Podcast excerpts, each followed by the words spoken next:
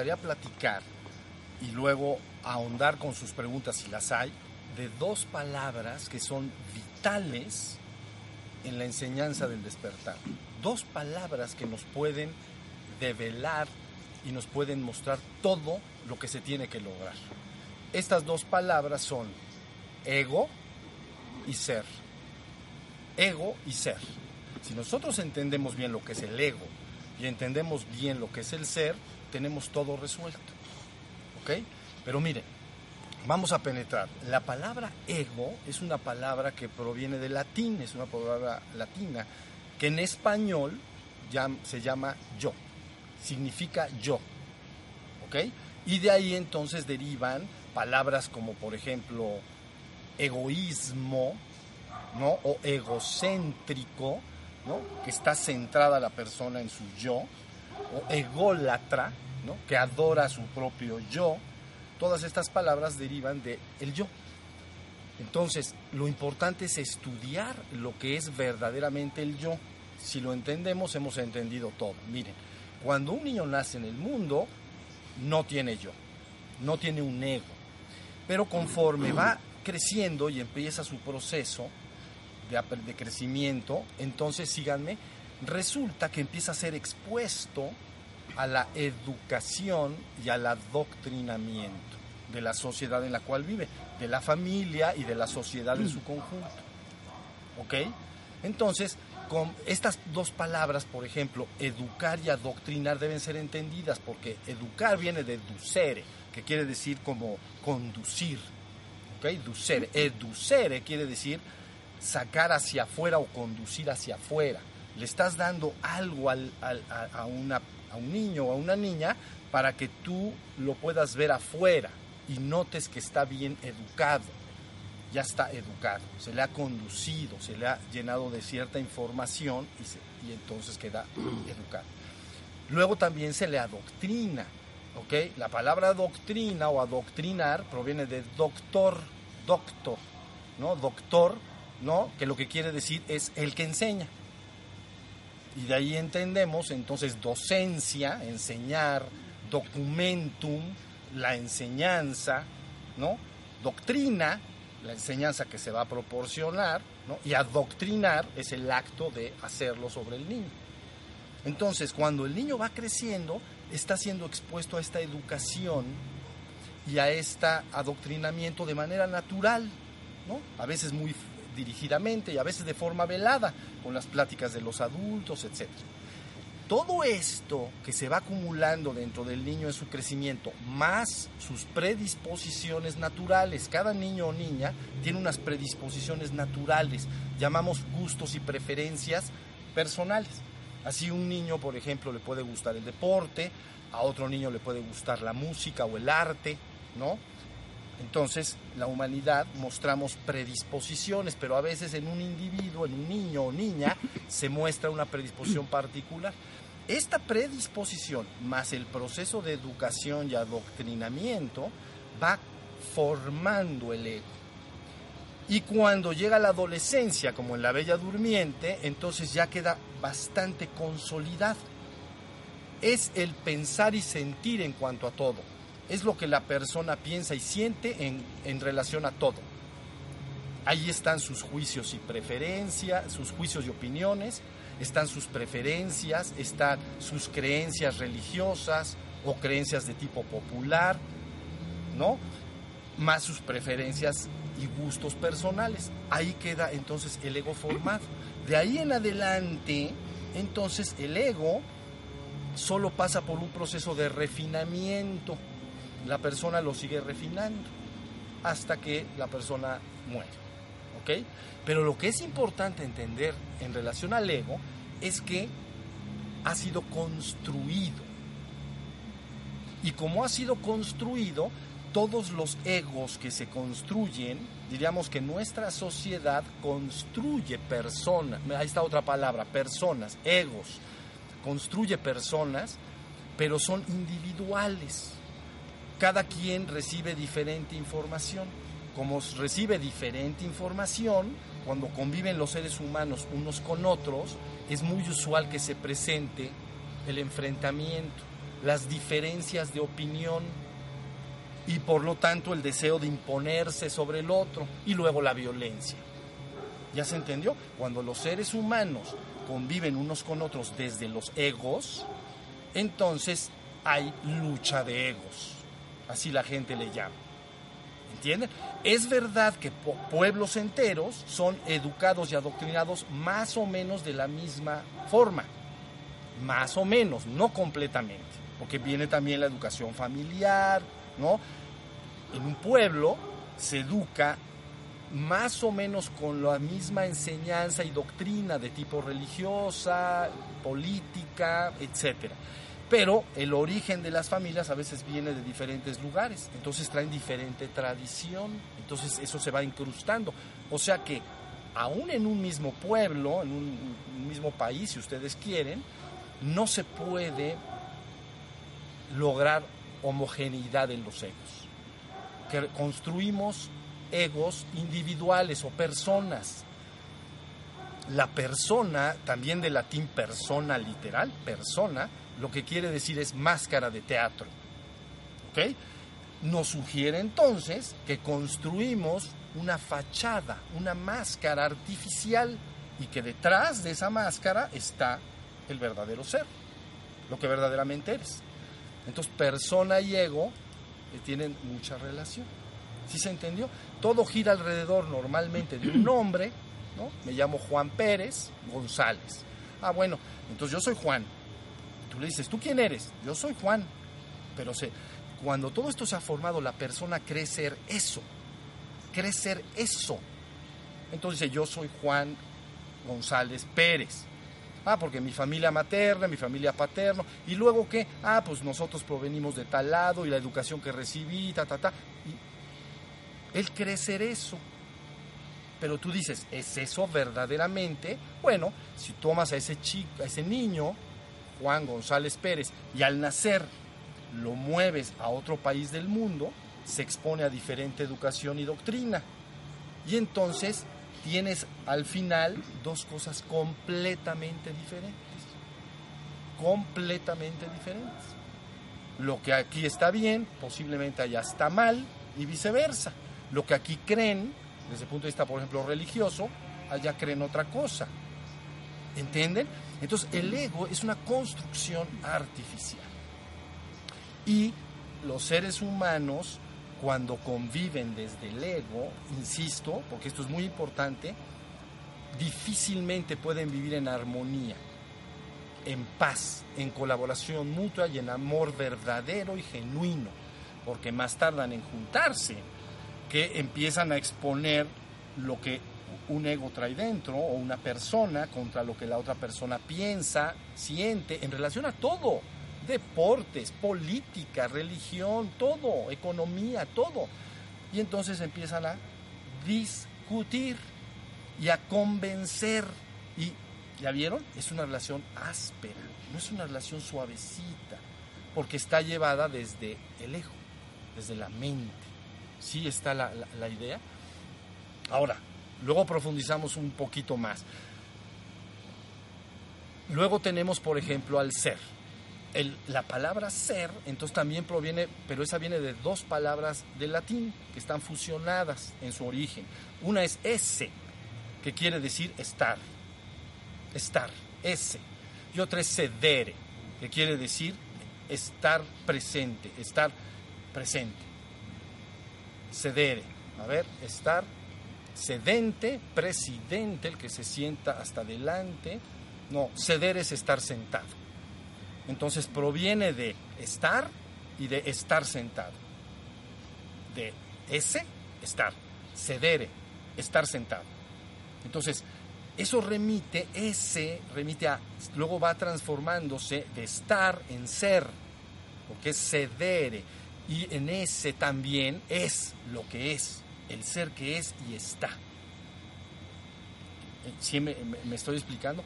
Esto de alguna manera, si ustedes siguen, no estoy profundizando mucho en la terminología, pero es importante apalancarla un poco. Cuando el hombre busca su propio ser, entonces se tiene que dirigir hacia sí mismo, porque el ser que va a encontrar está en sí mismo. Entonces, es. El ser es el sí mismo. Tu propio ser eres tú mismo, tu propio ser. Pero cuando te das cuenta del ser que eres, fíjense lo que dije, te das cuenta. Quiere decir que hay conciencia. La conciencia es tu propio ser. Y el darse cuenta de tu propio ser, entonces ya descubres lo que eres, no lo que construyeron de ti, no lo que se construyó, sino algo que está ahí. Entonces ahora me doy cuenta de que yo soy. Me doy cuenta de que soy porque permanezco atenta, atento y alerta de que soy. Solo dirigí mi conciencia, mi facultad para darme cuenta hacia mí mismo. Y resulta que al darme cuenta de lo que yo soy, ese ser que yo soy es conciencia. El acto de ser y de ser consciente de que soy es lo mismo. ¿Sí se entendió? Por eso estamos insistiendo tanto que la persona tiene que despertar. Estamos hablando de tu verdadera en, eh, de tu esencia. Otra vez está la palabra ese, entidad, entis, ¿no? Ser, y luego se pasa al griego como on, entonces ontología, ¿no? Estudio del ser. Está muy claro. Tú estás buscando tu propio ser, no lo que hicieron de ti. Lo que hicieron de ti, digo, no lo hicieron de mala fe, al contrario. Nuestros padres en teoría nos aman como nosotros amamos a nuestros hijos. No quieren hacer algo de ti, digamos, malo. Quieren hacer algo que ellos entienden como bueno. Nada más proyectan su propio ego sobre ti. Te lo imponen. No te piden permiso, te lo imponen. Y te lo van metiendo de manera directa y clara a través de educación en el colegio, adoctrinamiento religioso o en las pláticas familiares, en lo que el niño escucha, ahí va conformándose. Ahora sí ya estamos. Ahora, aquí hay algo extraordinario, miren, cuando la persona empieza a despertar a la conciencia de su propio ser, y ahorita explico cómo lograr esto, entonces lo primero que advierte es que si contra más está en el ser que yo soy, si no defiendes tu ego, si no lo reafirmas continuamente, si no lo repasas en tu mente y lo vuelves a sentir una y otra vez y te reafirmas a ti mismo, yo soy tal, fulanito de tal, yo soy esto, como fue una construcción artificial, resulta que se empieza a deshacer. Se asemeja mucho a una cabaña que construimos en medio del bosque y que la abandonamos. Entonces, si la abandonamos, se empieza a deshacer. Fue una construcción artificial. Entonces se empieza a deshacer. Regresamos 50 años después, o 100, o 200. Ni, ni rastro quedó de la cabaña. ¿Sí comprenden? Para que esa cabaña sobreviva, necesita tener un, alguien ahí adentro que se ocupe de, de, apuntalar las vigas, pintarlo, reforzarlo. Lo estoy reafirmando. ¿Ya? Los seres humanos reafirman su ego al repasarse los mismos pensamientos, al platicar con sus amigos y familiares que tienen un ego más o menos similar. Entonces esto sobrevive en el tiempo. Pero en el momento que tú te despiertas y que te quedas en conciencia plena de ser, al cabo de un tiempo eso empieza a deshacerse. Entonces lo que antes defendías con fuerza, lo que creías con fuerza, ya, no tiene ningún sentido y ninguna importancia. Entonces, y solo entonces cuando convives con otras personas y con la naturaleza en general, por cierto, entonces lo haces de ser a ser, no de ego a ego, sino de ser a ser. El ser que yo soy es el mismo ser de ustedes y de todo el mundo, de todos los seres humanos y de toda la existencia. Es el mismo ser, el mismo. En su esencia es eterno e inmortal, es inmutable en sí mismo. Ya iremos hacia allá. Y este ser entonces te permite que cuando entres en, actividad con otros, no te preocupas tanto si él cree tal o cual cosa, si su preferencia política es esto o lo otro. Es de ser a ser, lo que llamaríamos verdaderamente como un hermano en el sentido más profundo. Entonces la armonía, la paz, el amor, la colaboración mutua ha llegado. ¿Sí se entendió? Quiere esto decir que mientras los hombres vivan en los egos, mitológicamente la humanidad estará expulsada del reino. ¿Ok? Cuando despierten a su verdadero ser, entonces será la venida del reino al mundo. Eso es todo. Estás expulsado porque convives con tus semejantes desde el ego. Y entonces la rivalidad, los roces, las diferencias de opinión, no me gusta lo que él piensa o dice o lo que él quiere que sea el mundo y la sociedad en que vivimos y no me gusta que sea así, entonces yo quiero imponer otra cosa. Sufrimiento, ¿ven? Violencia entre los hombres, nos lastimamos unos a otros. Estás expulsado del reino desde un punto de vista mitológico, ¿entienden? Si recuperas tu ser y convives de ser a ser con otros, estás en armonía verdaderamente lo amas, aceptas y lo sabes uno contigo. El ser sabe que todo el ser de la existencia es uno consigo mismo. Y entonces desde ese momento la rivalidad ha terminado y la armonía ha llegado. Y entonces la promesa ha sido cumplida, la venida del reino al mundo. ¿Ya se entendió la idea? Esto es muy, muy importante. Entonces, si hay algún balance, ahorita con sus, con sus preguntas podemos profundizar, pero necesitan tener muy claro lo que es el ego artificial que has construido tú junto con la sociedad en la cual naciste. Es una creación artificial. Es un individuo que desaparecerá con la muerte. No se va a sostener mis vidas, pero tu ser, ese sí se va a sostener. Ese es inmutable y eterno. Entonces, la gente se pasa defendiendo su ego toda la vida cuando tendría que despertar y dejar que el ego, así le llamo yo en ocasiones, se purga, se desvanece, se evapora como el humo en la atmósfera. No queda ego, queda puro ser. Y entonces jamás vuelves a ver a un semejante ubicándolo, a ver este como, como qué piensa, como qué cree, como qué religión tiene qué, sistema político le interesa. Eso no te interesa en lo absoluto. Es tu hermano en el sentido más profundo de la palabra. Es un ser idéntico a ti mismo. Es el mismo ser. Ahora sí se entendió. Este es el secreto de todo. La gente quiere el reino, bueno, pues que se vaya despertando. Porque quedándose en los egos no va a venir ese reino. ¿Ok? Y no tiene que venir de afuera. La gente cree que el reino va a venir de afuera mis vidas están perdidos. Tienes que purgar lo que no es, lo que es artificial y despertar a tu ser. Una vez que has despertado a tu ser, hay algo maravilloso. Todas tus facultades mentales, ¿no? Permanecen intactas, no las pierdes.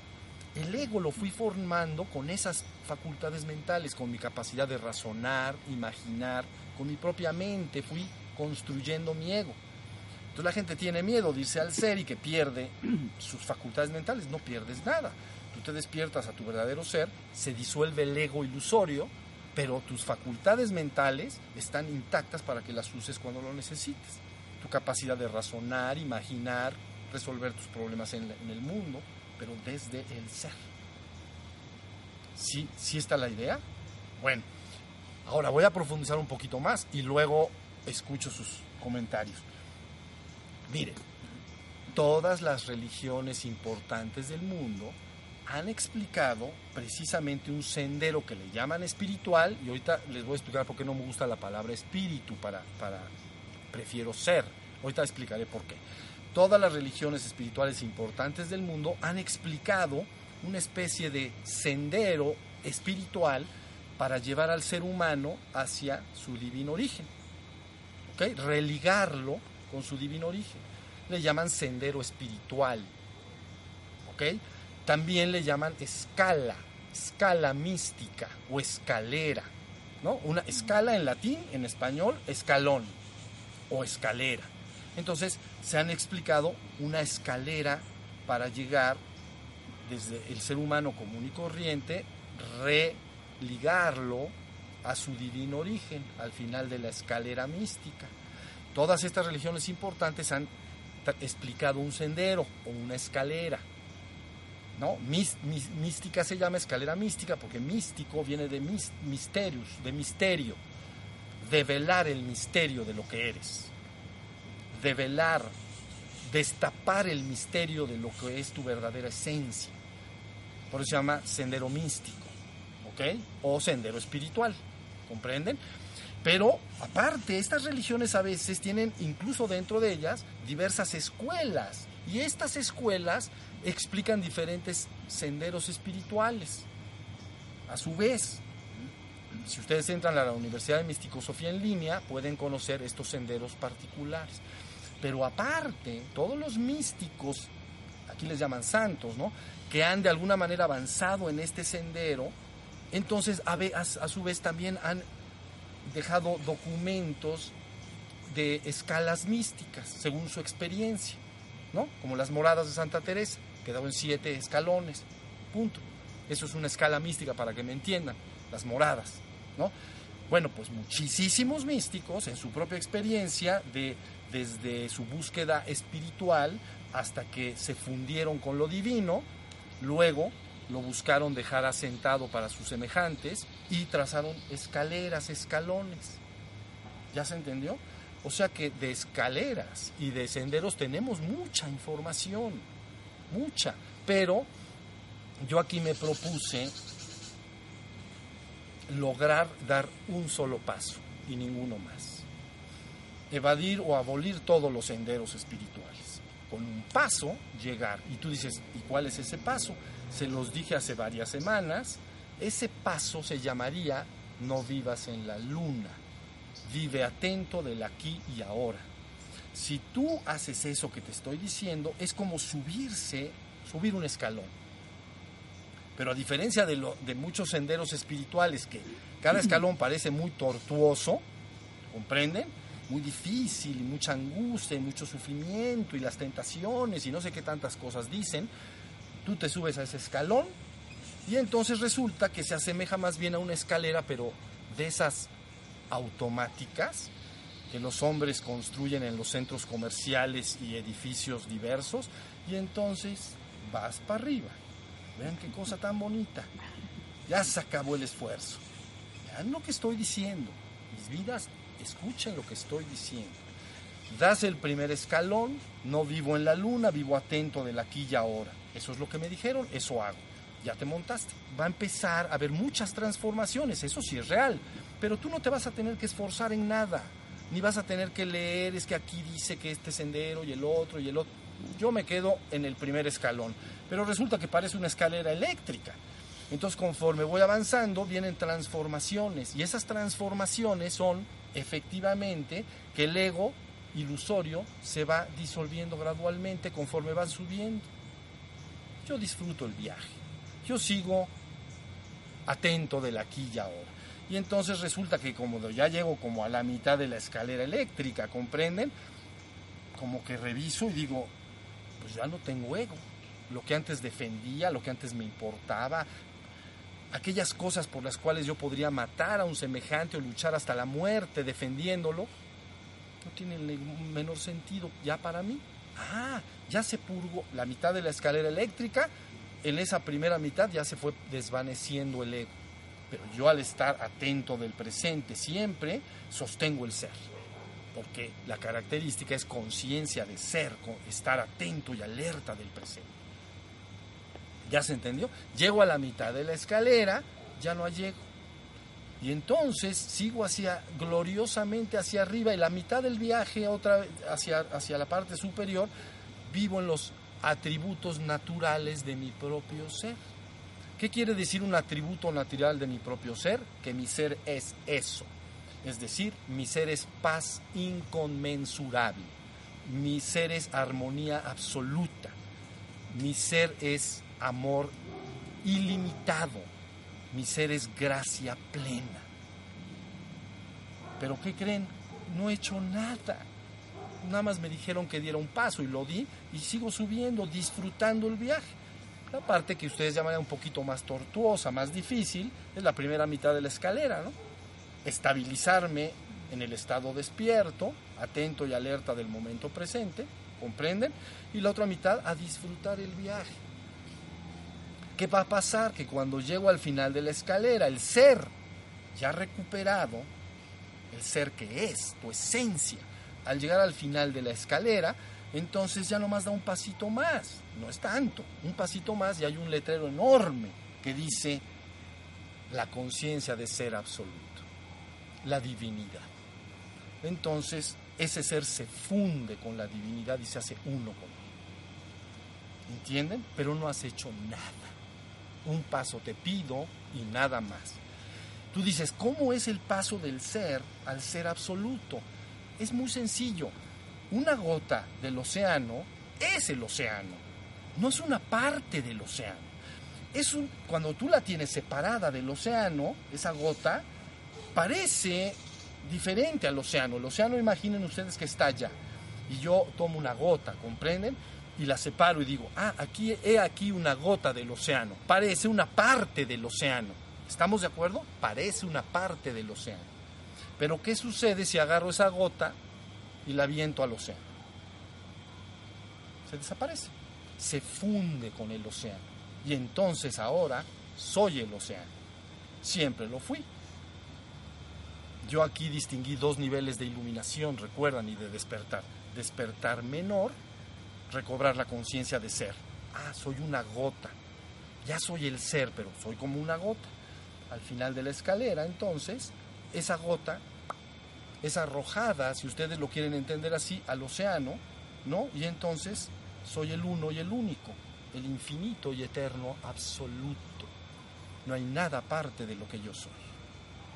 Esa es la iluminación final y última, ¿entienden? Y tiene que ser vivida, no platicada. Pero un solo paso se te pide. ¿Estamos en esto? Ahora dices, bueno, ahora explícame bien qué va a pasar si yo ya no estoy en la luna y estoy atento del aquí y ahora. Bueno, cuando tú estás, prendes la luz de tu conciencia, que aparte es tu propio ser, esa luz de la conciencia puede ser consciente de todo lo que está en el exterior y que percibes con tus sentidos. Puede ser consciente también de lo que pasa dentro de tu propia mente, ¿no? Estados de ánimo, emociones, flujos de pensamientos, distracciones. Soy consciente de ello. Esa conciencia es consciente del exterior y es consciente de lo que está en la mente. Pero esa conciencia también ve hacia adentro, porque es una luz que alumbra igual para afuera que para adentro. Y al alumbrar hacia adentro, profundamente, resulta que se advierte a sí misma como ser. Soy consciente de que soy. Eso es tener conciencia de ser. En inglés le dicen self-realization. Así le dicen, ¿no? La realización del ser. Realizar al ser. Self-realization. Realizar el ser. Bueno, pues es sabes qué es el ser, eres tú mismo, es tu propio ser y tu propia conciencia es la que se da cuenta de que eres. Nada más tienes que dirigirla un poquito hacia adentro y decir, ¡Eh! soy, ya estoy. Y yo he explicado esto como un proceso de despertar, porque me doy cuenta de que soy. Entonces es como si antes estuviera inconsciente. ¿Ven? Estaba yo en mi mente nada más, en mi ego. Y cuando alumbra el propio ser, digo, soy, me doy cuenta. Eso es despertar. Menor, ¿Ok? Ya soy el ser. Ahora hay que purgar el ego. ¿Entienden? La verdad, lo que se ha formado se va a deformar. Defórmalo porque de todas maneras al morir se va a deformar. Entonces defórmalo de una vez y quedará el puro ser en el mundo. Urge el ser en el mundo. Eres tú mismo, tú eres el ser. Y después te fundes con el todo. ¿Sí se entendió? No tienes que hacer nada más si ustedes conocieran todas las escalas místicas que hay de santos, místicos, tradiciones espirituales, es una cantidad de información muy vasta. Yo no digo que no sirva, ¿entienden? Claro que sirve para que las personas confirmen que esto que se está explicando es así. Pero yo mejor digo, vamos a hacer a un lado todo eso, ¿ven? Y vamos a dar un paso. Y luego a disfrutar el viaje de su vida en la escalera eléctrica. Es lo único que se te pide. No se te pide más, pero la verdad no se te puede pedir menos. Si tú no despiertas, te queda una alternativa. Vas a estar reforzando tu ego y refinándolo hasta que mueras. ¿Ok? Y junto con eso, tus relaciones con tus semejantes nunca serán tan perfectas como deberían ser desde el punto de vista de nuestro ser. Siempre serán más o menos imperfectas. Con todos, con la esposa, con el esposo, ¿no? Eso es muy sencillo. Un muchacho, ¿no? Se enamora de una muchacha, diferente educación y doctrina, o a lo mejor más o menos parecida, pero finalmente vamos a suponer que los casas, ¿no? Las personas se casan. Y luego buscan imponer su ego en todo. Y donde más se nota es cuando nacen sus hijos. Entonces ahí tratan de la educación proyectarla que yo recibí, ¿comprenden? Y ahí empiezan los dimes y diretes. Es que tú no sé es que yo no sé qué, es que tú no. ¿Ya entendieron? Es una relación que no es perfecta porque yo estoy buscando imponer en mi hijo una cosa y mi esposa quiere imponer otra cosa, porque a lo mejor ella recibió diferente educación. Las sociedades han tratado de minimizar esto arreglando matrimonios ¿no? entre jóvenes niños que tienen más o menos la misma educación. Entonces dicen, mira, como esto es un verdadero asunto, mejor este niño, yo tengo esta niña de cuatro años, tú tienes un niño de cinco, pues de una vez ya los vamos a matrimoniar.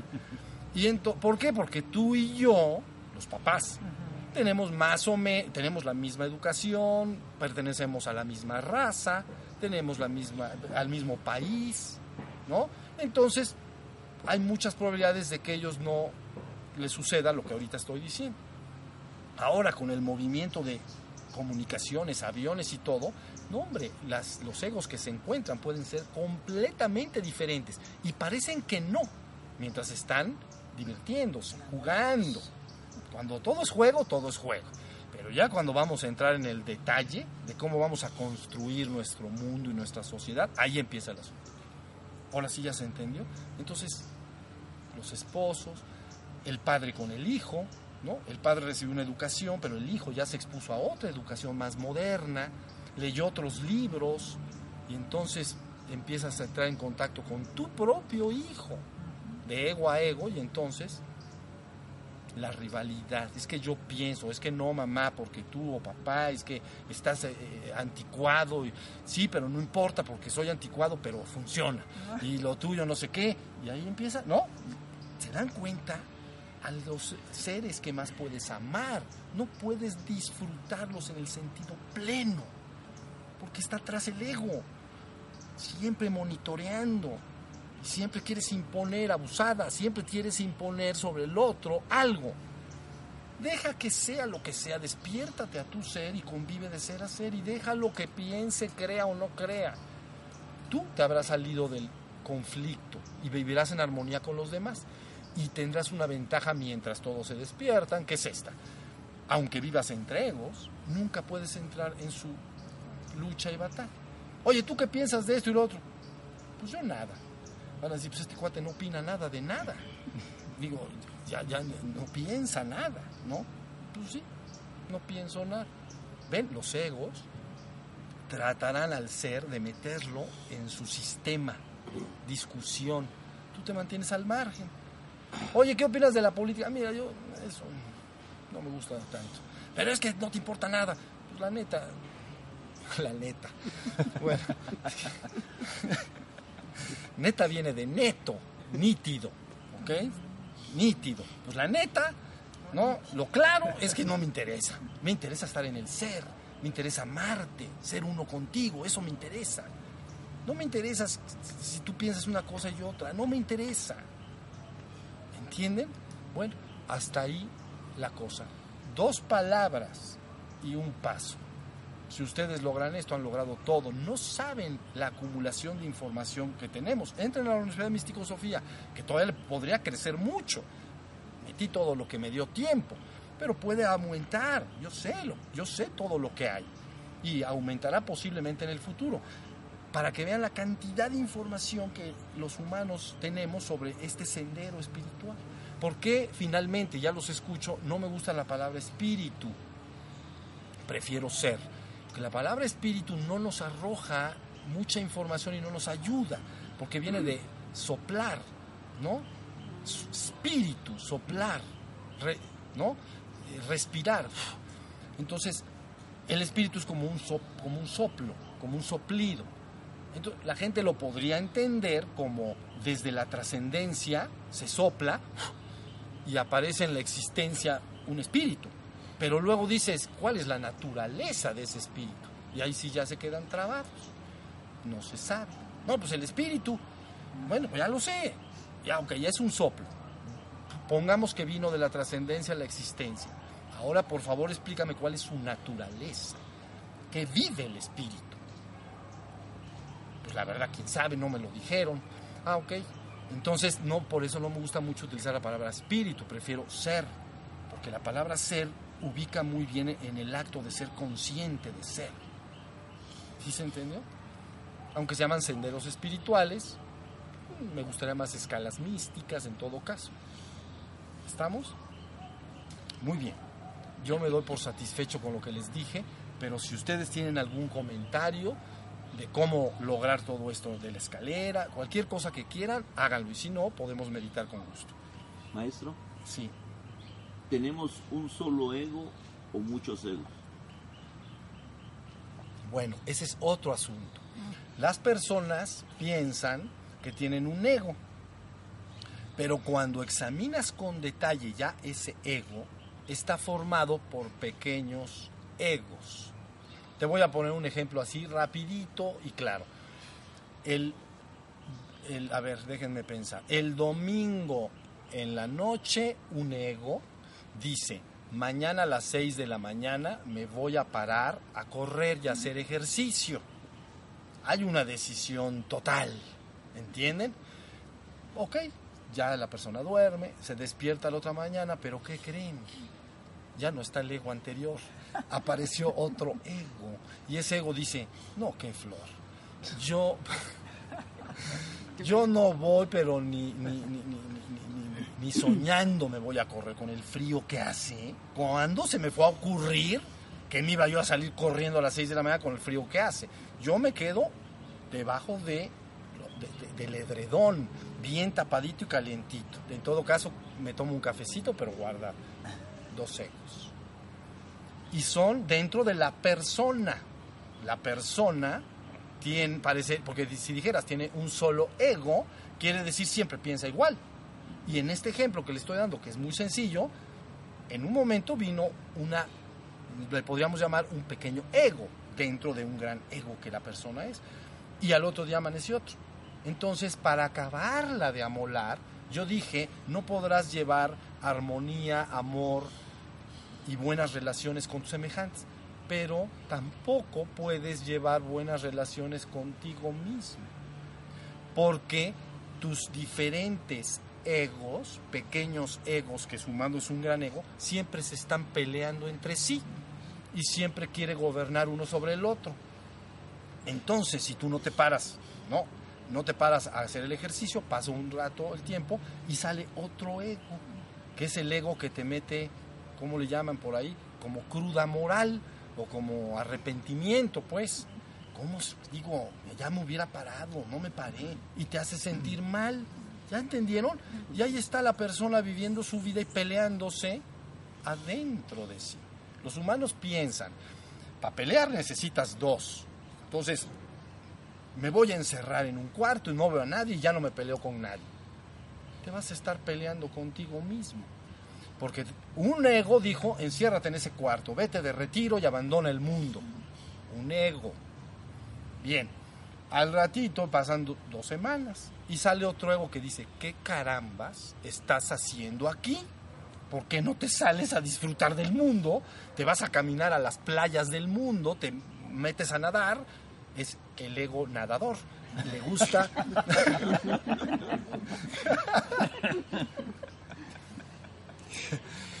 Entonces, este ego nadador lo tienes agarrado, pero ya saben, preso lo tienes preso en ese, en, ese, el otro ego que dijo, no, no, no, yo ya me retiro del mundo, yo soy muy espiritual y ya me voy a ir al, ¿no? a la iluminación. Bueno, agarra preso, en teoría, a todos los otros egos, pero el otro nada más está, pero, pero se le cuecen, ¿cómo se llama? Las, las habas, se le cuecen las habas. Y entonces está esperando un momento de debilidad. ¿no? La gente llama tentación, es tu propio ego. Y entonces oh, es otro.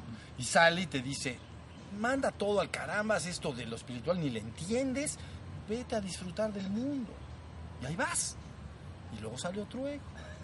¿Entienden? No, no, no, no, no, ya, ya se te pasó la mano. Ve cómo estás comiendo, estás bebiendo, estás no sé qué, estás fumando y estás haciendo todas las travesuras humanas. No hagas esas cosas.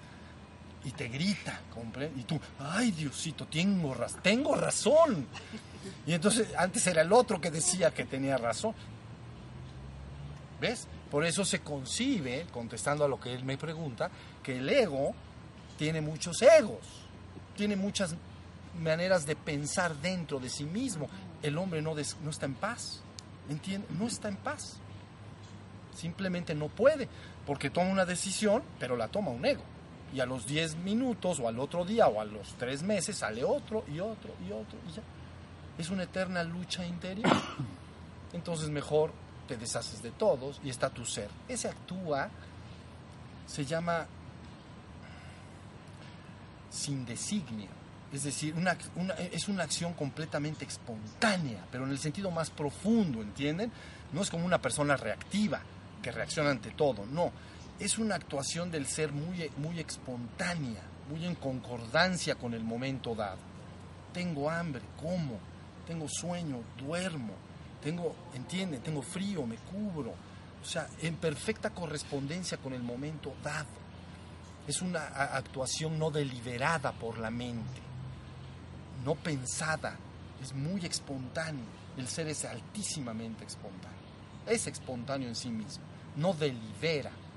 Deliberar es estar pensando, cuando llega a tal parte, voy a decir esto y lo otro y lo demás allá y lo demás. Eso es deliberar, ¿comprenden? Pero el ser no trabaja así llega a ese lugar y en, un momento dado hace algo, pero no deliberadamente. No es la mente la que está ocupada. ¿Ya se entendió? Entonces, ya esa persona, eh, bueno, ese ser humano ya no es una persona, ese ser humano ya no se está guiando por el ego, se está guiando por su ser. ¿Sí se entendió? Y el ser es, en, el sentido más profundo, uno con todo. Uno con todo no busca dominar ni controlar nada, pero tampoco puede permitir que lo hagan así. Él hace lo que tiene que hacer y punto. ¿Sí se entendió? Esa pregunta es muy importante. A ver. Toño, cuando ya se vive desde el ser, tú dices que las facultades cognitivas como razonar, sintetizar y todo eso no se pierden. ¿Estas facultades son parte del ego o de dónde son creadas? No, esa es parte, mira, en la interacción del ser humano con el medio ambiente durante, vamos a tratar de buscar alguna razón, ¿no? Imagina que a través de muchísimos cientos de años o miles y miles y miles de años, el hombre ha estado expuesto a la naturaleza. La naturaleza muchas veces les, les benigna, pero muchas veces les muy adversa. Entonces, al ser adversa, siempre hay algo dentro que está buscando de alguna manera que no sea tan adverso el, exterior, como exceso de frío, pues bueno, buscaré diseñar ropa y ponérmela, ¿no? Y así sucesivamente, el cerebro humano o el ser humano en su conjunto a través de tantos milenios de exposición al medio ambiente ha ido poco, muy poco a poquito, desarrollando ciertas facultades que le permiten minimizar el impacto, vamos a decir, de la naturaleza. En cierta manera, estar más confortable en él. Es la parte de raciocinio que luego se desemboca en toda la ciencia. Y está la parte de la imaginación, porque la imaginación es tu facultad de ver adelante, ¿no? Entonces yo me imagino, es un ejemplo, si yo necesito agua y entonces tengo que bajar al río, pero es muy cansado subirlo en botes, tengo que imaginarme estar aquí que el agua llegue y entonces me, y me tengo que imaginar, pues digo, ya después de, tantos, de tanto imaginarlos tantas personas, pues nos imaginamos una bomba de agua. Y entonces, ahorita es cómodamente, aprieto un botón, ¿no? Entonces, abro el, esto, abro el grifo y entonces ahí está el agua. Entonces, la interacción con el medio son facultades que se han ido desarrollando en relación al, al medio, pero son facultades, no es tu ser. ¿Entiendes? Es Tu ser es de por sí y en sí mismo, ya está, no lo tienes que crear. Pero en la interacción con el medio ambiente se han ido creando y desarrollando estas facultades. El problema es que esas mismas facultades terminan construyendo al ego y el ser humano se identifica con ese y lo defiende hasta la muerte. ¿Entienden? Pero si lo hubieran agarrado y lo hubieran llevado a ser educado y adoctrinado en otro país, sería una persona totalmente diferente. Pensaría otras cosas, tendría otro sistema de valores, creería otras cosas, ¿no? desde el punto de vista religioso, las creencias populares que la gente cree, ¿no? El pensamiento mágico de las civilizaciones varía de un lugar a otro, etc. Entonces, no perdemos, estas, estas herramientas son buenas tenerlas, ya las desarrollamos, las podemos usar, yo no digo que no las usemos, lo que digo es que no podemos con esas mismas herramientas construir algo que me creo ser. Entonces ese ego taparía al, ese ego taparía el ser que ya quedó ahí adentro. Mi trabajo es sacarlo, ¿no? Para que sepas que eres ese ser y tus facultades están intactas. ¿Estamos? Maestro, Sí. ¿cómo hay veces que el ser puede aflorar instantáneamente? Sí. ¿Y por qué no se mantiene? No se mantiene porque como fl- afloró accidentalmente, entonces, de alguna manera, no sabes cómo afloró ni por qué afloró. Entonces, aflora, se pierde y luego no sabes qué sucedió. Les daré una anécdota que se, se usa en algunas prácticas y técnicas en algunos lugares. Se le expone a la persona a un peligro muy inminente. Por ejemplo, vas caminando junto a alguien y hay una pequeña barranca, pequeña, ¿ven? Porque si no se acaba ya, ya no hay lecciones posteriores. Y entonces, pequeña, pero suficiente para que te dé un buen susto. Entonces va tu maestro, es un ejemplo nada más, ¿entienden? Para que entienda lo que quiero decir. Vas caminando y va el discípulo. Entonces el maestro ve la barranca y entonces agarra al discípulo y le dice, ¿quieres la lección de verdad? Vas para afuera. Y entonces sale volando por la barranca. ¿Eso qué despierta? Un estado inmenso de alerta. ¿Entienden? Y ese estado de alerta puede alumbrar al ser. Y puede detonar eso que la persona alumbre suficientemente se dé cuenta de su propio ser. ¿Sí se entendió?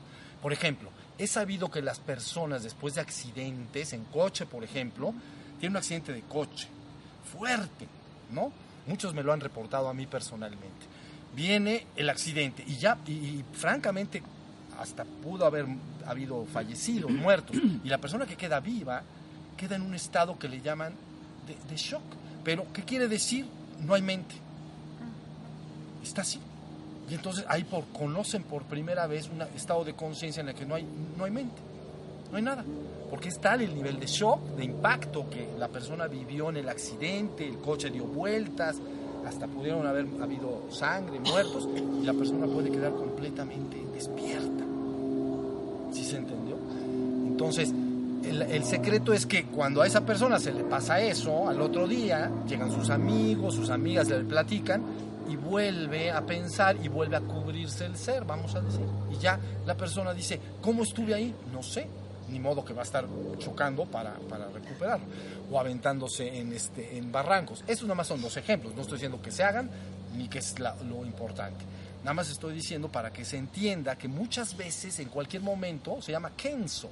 La persona, Satori Kenso, tiene la vivencia y dice, ¿cómo llegué acá? Y dice, no sé. Es muy sencillo, la luz de la conciencia alumbró y penetró más allá de la mente y alumbró al ser. Eso es todo lo que sucedió.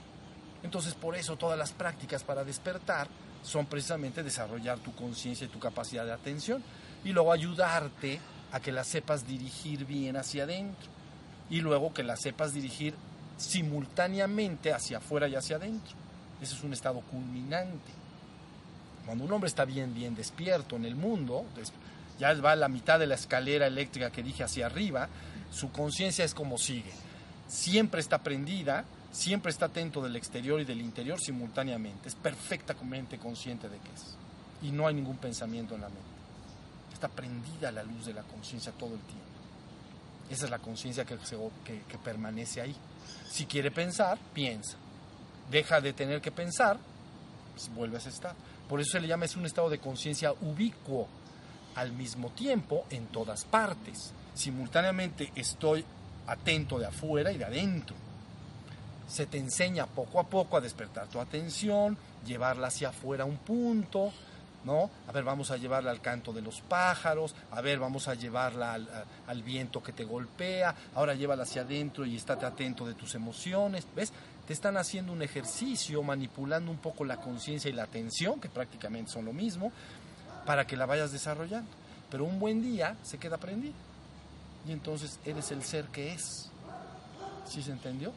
Entonces hay ahí la cosa. A ver. Estos estados así de ser repentino se puede comparar con esas personas que utilizan cierto tipo de droga y que en el momento que están con el peyote, ayahuasca o qué sé yo, este, tienen esos estados, pero se pasa el efecto y vuelven a quedar igual. Bueno, he escuchado decir que hay mucho producto químico en estas hierbas, se llaman hierbas de poder, ¿no?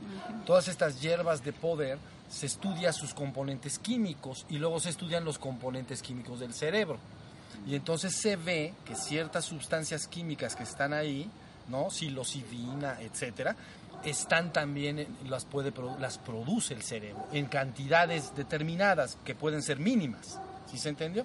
Pero que en un momento dado se incrementa esa sustancia química, puede detonar un estado alterado, le llaman, alterado de conciencia. He escuchado decir que algunas de estas hierbas de poder producen más bien viajes que le llaman de alucinación, alucinógenos, te metes en otras realidades, digamos, ¿no? Pero hay otras que mantienen un perfecto estado de alerta y vigilancia. Entonces, parecería tener puntos en congruencia. A mí no me gustan precisamente por lo que tú dices. La persona lo toma y si es de las que produce el estado de alerta profundo, la persona dice, esto está extraordinario y no me costó ni el escalón que les platiqué. Y entonces está feliz ahí, se pierde el efecto y no saben cómo lo añora. ¿Entienden? Y no, la única forma que él conoce para regresar ahí es el consumo reiterado. ¿Sí se comprendió? Y entonces estás haciendo algo artificial. Si tú me dices, como muestra, valdría la pena conocer esa vivencia, bueno, a lo mejor como muestra sí, yo no estoy hablando en contra de ello directamente, nada más estoy diciendo que es mejor que tú esfuerces tu sistema y tus neurotransmisores con el estado de alerta que se vayan produciendo de manera natural, porque eso sí es tuyo. Eso sí es tuyo. Si tú desarrollas algo como la atención sostenida, algo va a pasar en tu cerebro, tenlo por seguro. Y eso que pase es tuyo, ya no te lo pueden quitar, porque a lo mejor te costó 1, 10, 20 o 30 años de estar produciendo ese estado de conciencia que finalmente alteró la bioquímica del cerebro. Lo otro es 100% artificial. Me lo tomo, tengo la vivencia, si es que se tiene. Y luego la, se pierde el efecto, baja el químico, vamos a decir, y entonces pierdo completamente la vivencia. No es mío. ¿Sí se entendió? Por eso yo propongo más bien el sistema que se llama despertar y purgar el ego. lo, lo, naturalito, lo más natural que se puede. ¿sí?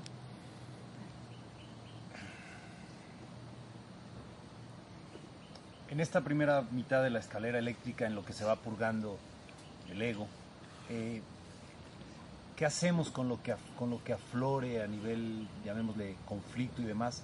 Supongo que observarlo también. Claro. Sí, y, si hay que hacer algo. Es un solo paso. A ver. Es un solo paso. Cuando tú estás atento y despiertas, no vives en la luna, sino atento del aquí y ahora, si afloran esos contenidos del ego, hay dos cosas que puedes hacer. O te montas en ellos y los refuerzas, ¿entiendes? Por ejemplo, que surja un odio, para que me dé un ejemplo sencillo. Surge el odio. Y entonces hay dos alternativas. O yo dejo de estar atento de ese odio y me convierto en ese odio y lo alimento y al rato crece tanto que técnicamente quedo poseído de ese odio, ¿no? Me convertí en ello. O me- la segunda alternativa es me sigo quedando como testigo y observador, ¿no? Estoy, porque mi- el escalón dice, mantente atento del aquí y ahora. Oye, surgió este odio. Ah, pero ¿qué me dijeron? Ah, estate atento del aquí y ahora, que surge ese odio. No importa, no te sientas mal, déjalo que, que sobreviva el tiempo que, cre- que sea y luego se va a desvanecer. Entonces se fortalece el ser sigues subiendo en la escalera. Si tú te pasas del otro lado y tomas ese odio y con él alimentas tus pensamientos, refuerzas tu odio y terminas convencido que verdaderamente ese odio está justificado, estás reforzando tu ego. ¿Sí se entiende?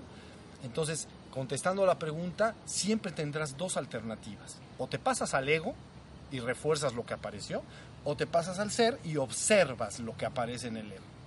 ¿Cuánto tiempo? Hasta que se desvanezca. Muy parecido a la casa que les estoy diciendo en la cabaña, ¿no? Imagínate que la construyes y dices, la voy a observar hasta que se, des- hasta que se deshaga. Digamos, la naturaleza cobre su espacio, su lugar. Entonces, hay dos, siempre hay dos. O me, me siento y está la cabaña enfrente. Y pasan los días y yo la sigo viendo y, y ya veo cómo se está cayendo las vigas y se está desbaratando. Y siempre hay dos. O me paso a la, a la obra y me pongo a arreglar la cabaña para que sobreviva, o sigo observándola. Y si la sigo observando, la garantía de que tarde o temprano ya no voy a poder ver cabaña, ni rastro. La selva, digamos, el bosque tropical, cobró su, vida y por más que vea, daré vueltas, estaré, ya no puedo ver la cabaña. Ha desaparecido. Fue construida y ahora, como fue una construcción artificial, ahora ha desaparecido. ¿Ya vieron? Y la otra es que en vez de, de- de permanecer como este testigo, como este observador, me paso al ego. Y es equivale a sigo remodelando mi cabaña y al rato hasta la pongo más bonita y la refuerzo y le meto pilares más grandes, ¿no? Sus traves. Digo, no, no, no, esta no se me deshace. ¿Ya me entiendes? Y la estoy. Eso se llama defender, reafirmar el ego, defenderlo, reafirmarlo. Lo tienes que estar repasando en tu mente. ¿no? Si dejaras de repasar tu nombre y nadie te dijera tu nombre durante unos 10 años, pues quién sabe si lo recordaras. Bueno, diría sí, creo que me llamaba yo así. ¿Entienden? Entonces siempre hay dos. Siempre hay dos. ¿Estamos? O me meto al ego, quiere decir, casi querría decir en la, en la imagen que di, que ya voy subiendo la escalera, como los niños juegan, me volteo y me voy para abajo. ¿Ya me- y entonces la escalera sube y yo voy para abajo. Y yo voy para abajo. Me quiero regresar abajo. Los niños juegan en eso. Y algunos adultos también a veces jugamos. Entonces, pero la idea está muy clara. O, me, o permanezco impávido y sigo viendo cómo se deshace todo, el ego, o me voy al ego. Pero el ego está abajo. Entonces tengo que correr hacia abajo. Si logro correr suficientemente, doy un brinco, estoy en el ego. Y digo, no, ya eso ya mejor no. Ya no le entro porque no te- el ego te convence de que abandones todo tu esfuerzo por ir al ser, porque el ego sabe una cosa, ya finalmente y meditamos. El ego sí sabe que su vida está en entredicho. ¿Ok? Ahorita ustedes, ahorita están escuchando y escucharán ahí a través de este aparato los que vean y escuchen este video, siempre están dos escuchando, el ego y el ser. ¿Comprenden? Ahorita está escuchando el ego y el ser. El ser dice, qué buena onda. Ya le agarré la onda, ahora sí. Pero el ego dice, Dios santísimo. Así es como dice. Si el ser gana, yo me disuelvo. ¿Entienden? Y tan tan para siempre. Es decir, o queda maléfica o queda el príncipe, pero es batalla muerte. ¿Entienden? No es medios, no son negociaciones.